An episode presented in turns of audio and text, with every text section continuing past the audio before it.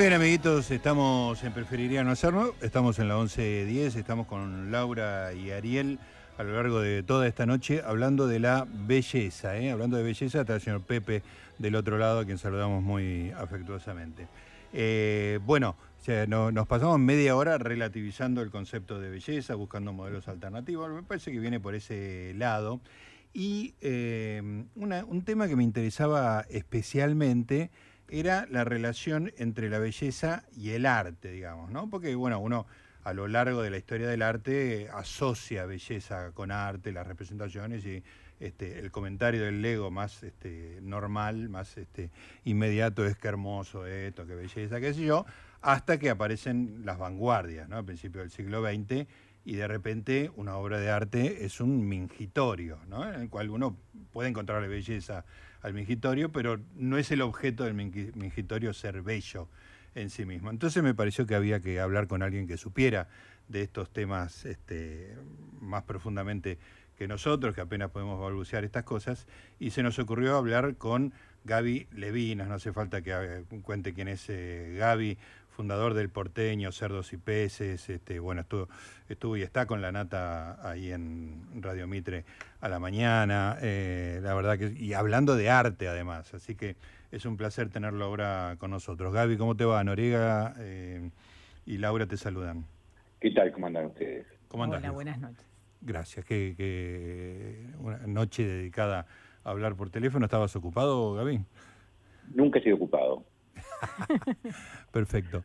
Escúchame, Gabriel, eh, hoy estuve preparando para, conversar con vos y estuve leyendo un poco una entrevista que te hicieron en Noticias hace un tiempo, año pasado creo que fue. Este, tu vida es espectacular.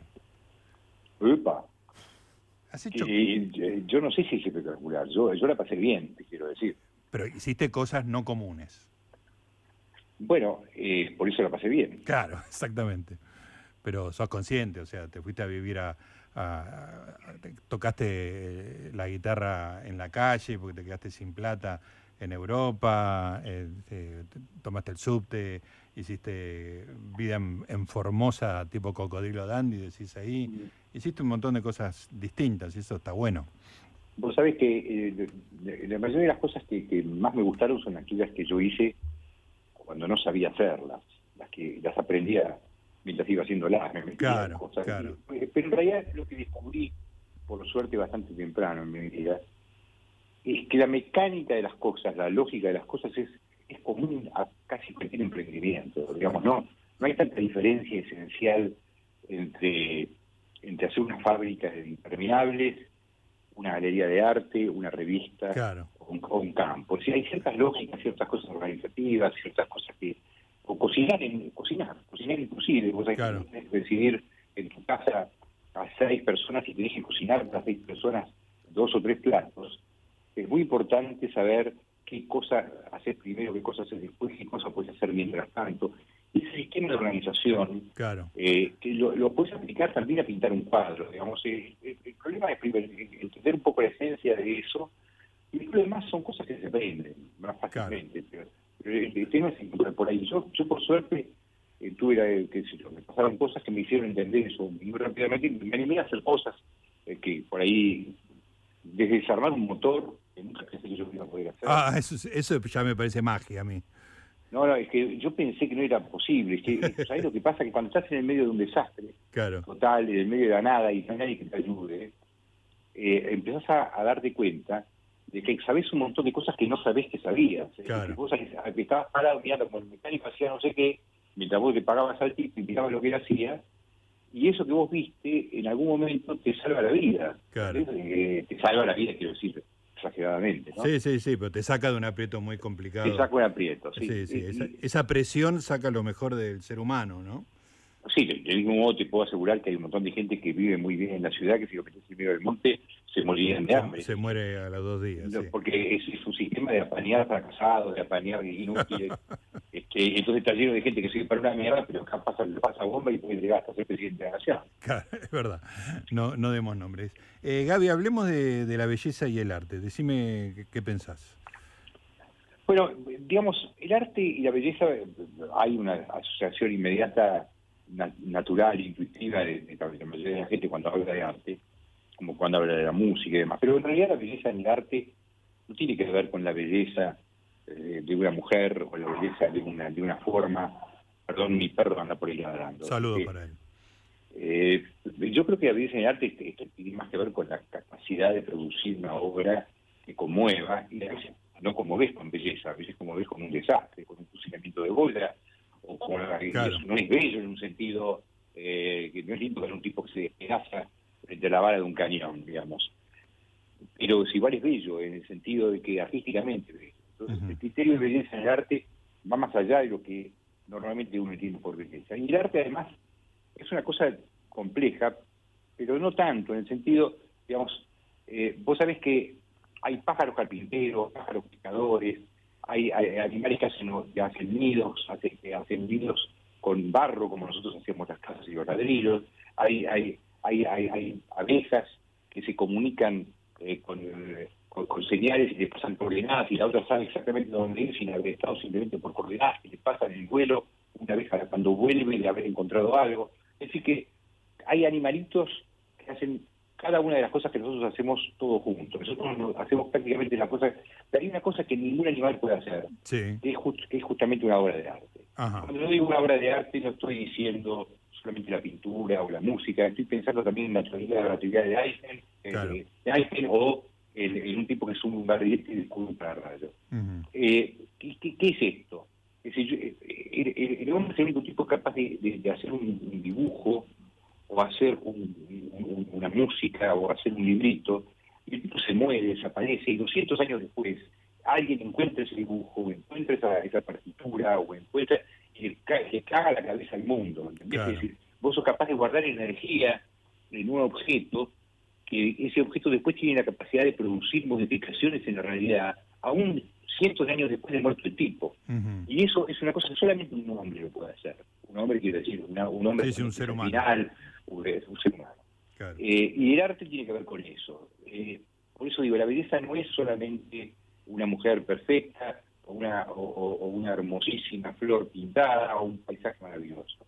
Eh, puede ser una cosa descarnada, puede ser una cosa dura.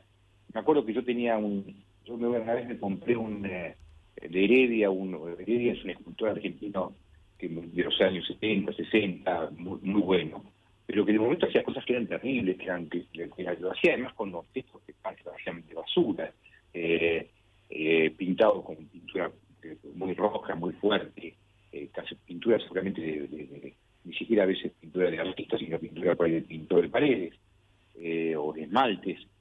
Y era, se llamaba Ricky el pájaro, era un bicharraco con un pico enorme, con botas, de, mi mujer me lo hizo sacar de casa. Decir, vos, no puedes tener eso acá.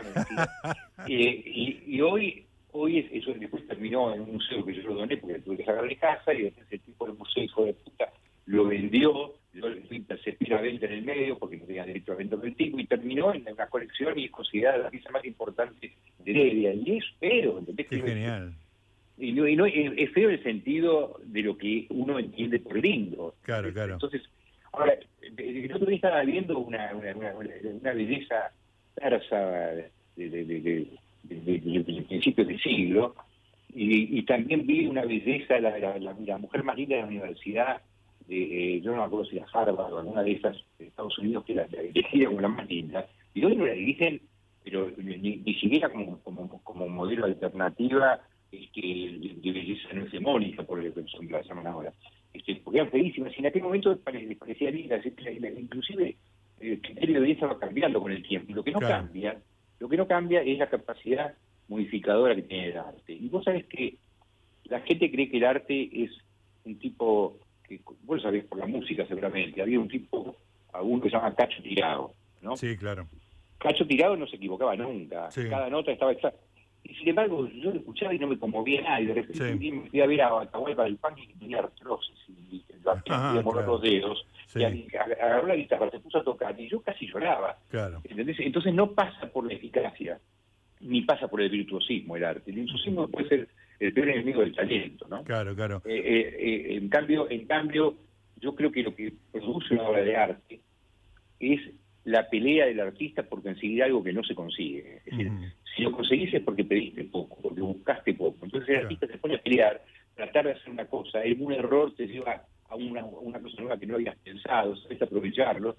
Y en esa pelea, en esa pelea por algo que en el momento nunca te, nunca te termina de gustar, que no te convence, eh, lo que te termina transmitiendo energía es esa pelea del artista. Es decir, en algún lugar entre la pintura y la tela, en ese espacio mínimo, eh, infinitesimalmente chico, ahí está, está el registro de la pelea, el registro de esa lucha. Y eso es lo que seguramente produce el, efecto de la belleza. Eh, Ahora, Gaby, ¿y qué pasa con el arte más abstracto, más conceptual?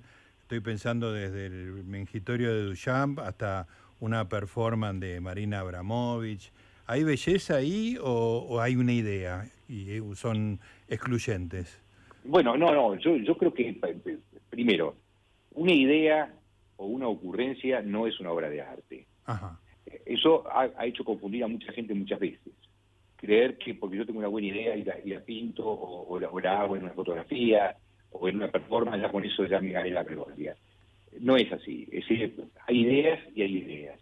Así, yo tenía amigo que lo decía de una manera más bruta, y como esa, a esta hora no es protección al menor, lo puedo decir. Dale, tranquilo. Decía, decía eh, yo le mostraba una obra y el tipo la miraba y decía, este tipo no se rasca los huevos de adentro.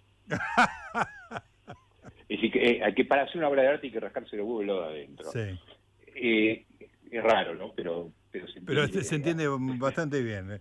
Rascarse los huevos del lado de afuera es bastante fácil y uno, los hombres lo hacemos bastante Ahora, habitualmente. parecía ser que un artista necesita eh, pasaba, es decir, por ejemplo, venían, venían pibes y decía que tipo que bien, tipo que bien que lo dibuja, que bien que lo hace, no, pero no, le falta le, faltaba catástrofe, le faltaba haber pasado alguna cosa de catástrofe en su vida y que el tipo tenga algo que decir, no porque vaya a contar su catástrofe, sino porque el tipo que fue, que pasó la catástrofe tiene una visión de la vida distinta a uno que no la tuvo, entonces este, vos necesitas algo de catástrofe en necesitas algo de que el tipo mete la mano en la mierda, que el tipo se haya metido en los lugares más, más recónditos, Van Gogh que, vivía una, un sufrimiento, claro. Este sufrimiento y que solamente se podía salir, porque los cuadros de Van Gogh no son los cuadros de un loco.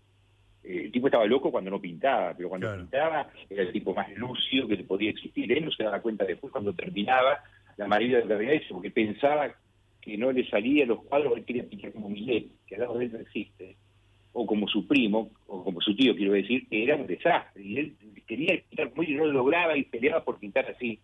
Este, o, se peleaba con, con Gauguin, decía que cómo podía pintar con tanta pasta chuta encima, lleno de materia y de cosas, y otro pintaba suavecito, y otro decía, ¿cómo puedes pintar una cosa tan lisita, que no tiene nada? Y, sin embargo se, se, peleaban, pero estaban juntos, por algo estaban juntos. Claro.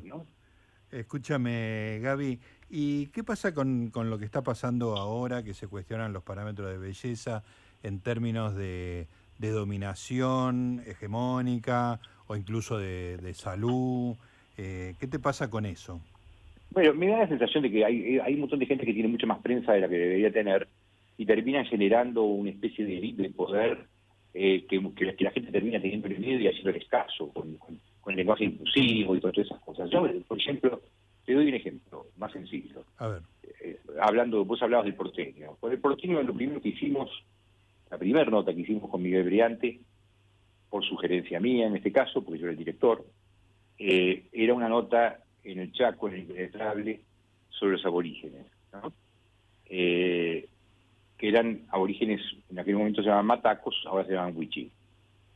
Así que yo, desde, el principio de mi carrera periodística, cuando todavía ni siquiera era un periodista, lo primero que me dediqué es a buscar y a, ayudar y a, mostrar la realidad de los pueblos originarios en Argentina.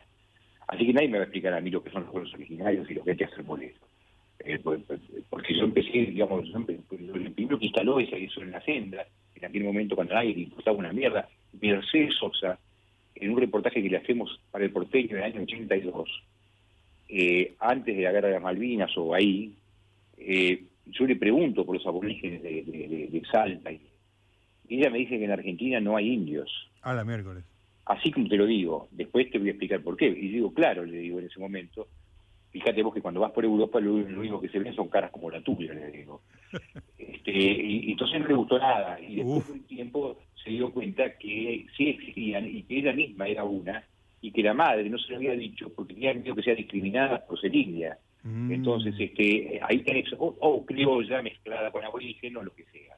Entonces, e, eso era el panorama, el panorama en aquel momento.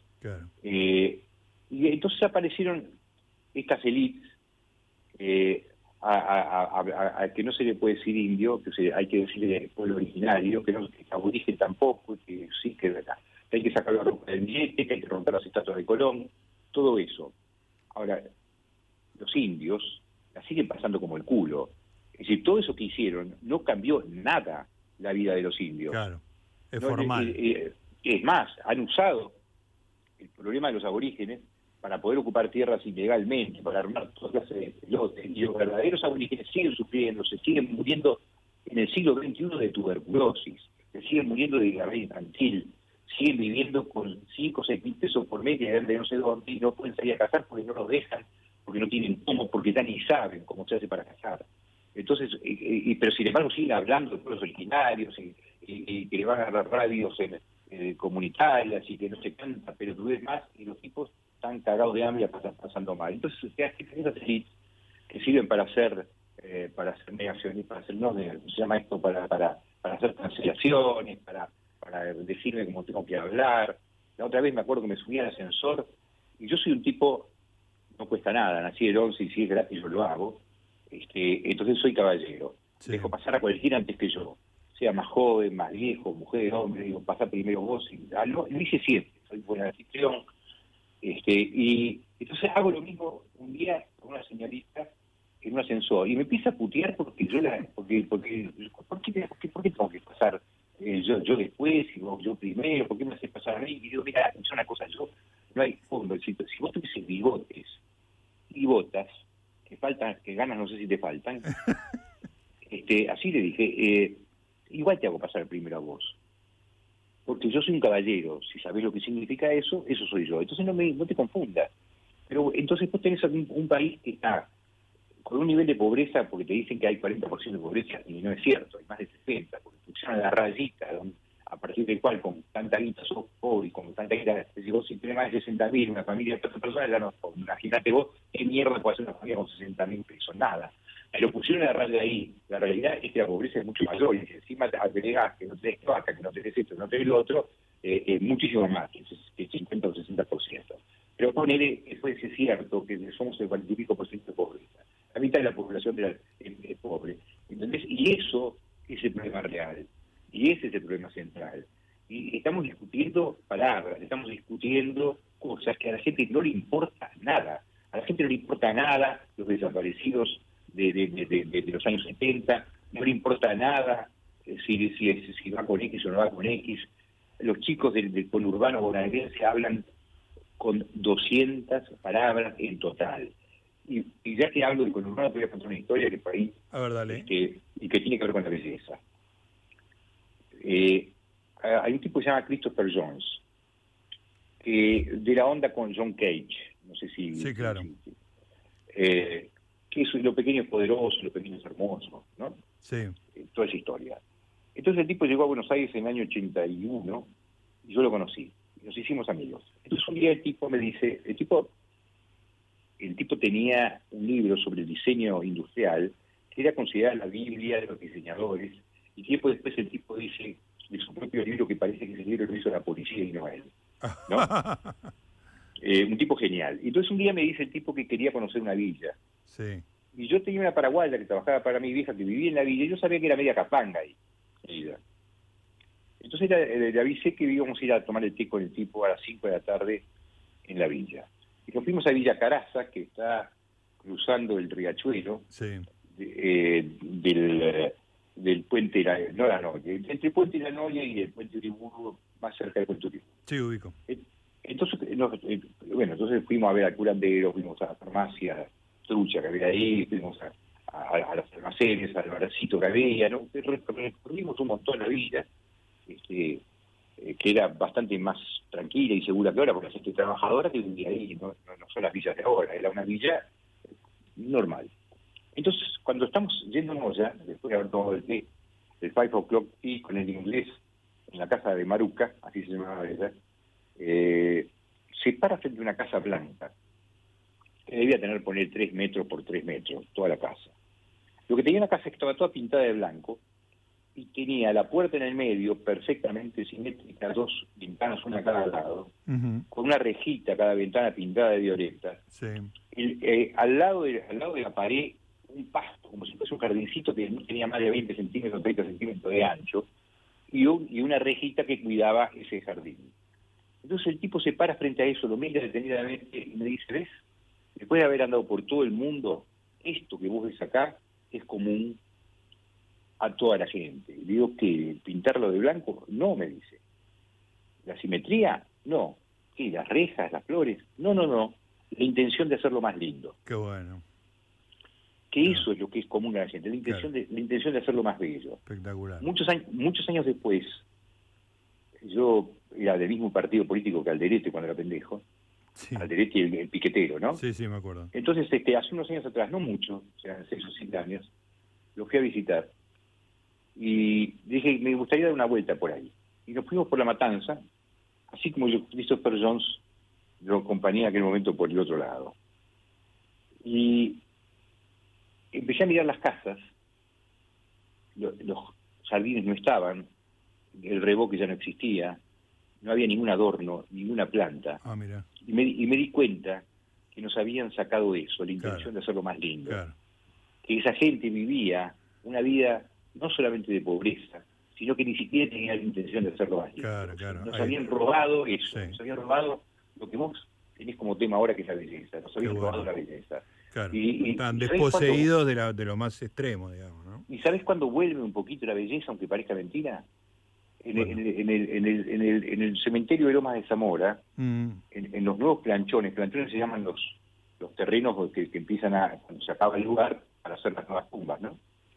Eh, en esos planchones, vos te fijas la fecha de nacimiento de los muertos y te vas a dar cuenta que mueren más jóvenes que viejos. Claro. Mucho más jóvenes que viejos. Eso pasa solamente en las guerras. Claro.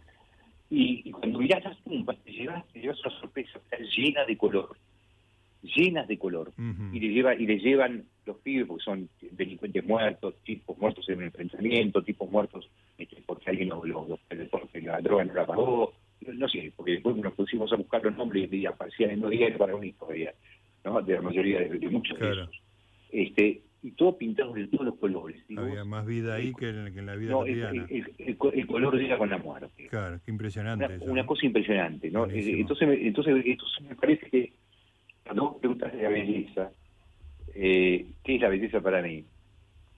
Y yo creo que solamente eso que describió Christopher John, la intención de hacerlo más lindo. Espectacular. Espectacular. Y, eso es todo. Gracias, Gaby. Bueno, la verdad que lo hiciste perfecto y terminaste justo antes del informativo, así que hombre de radio. Gracias, viejo. Un abrazo muy grande. Un abrazo. Ahí estaba Gaby Levinas, un hombre de la cultura argentina que ha atravesado de todo, que inventó, ¿eh? que hizo cosas. Hizo este, el porteño, cerdos y peces, puso galerías de arte, se metió a estudiar cosas muy, muy diversas y me gustó mucho esa idea de que en realidad es todo más o menos lo mismo, que después hay una técnica, pero que desarmar un motor por una fábrica de impermeables es lo, más o menos lo mismo que, que hacer un cuadro. Así que me lo llevo como enseñanza del día de hoy.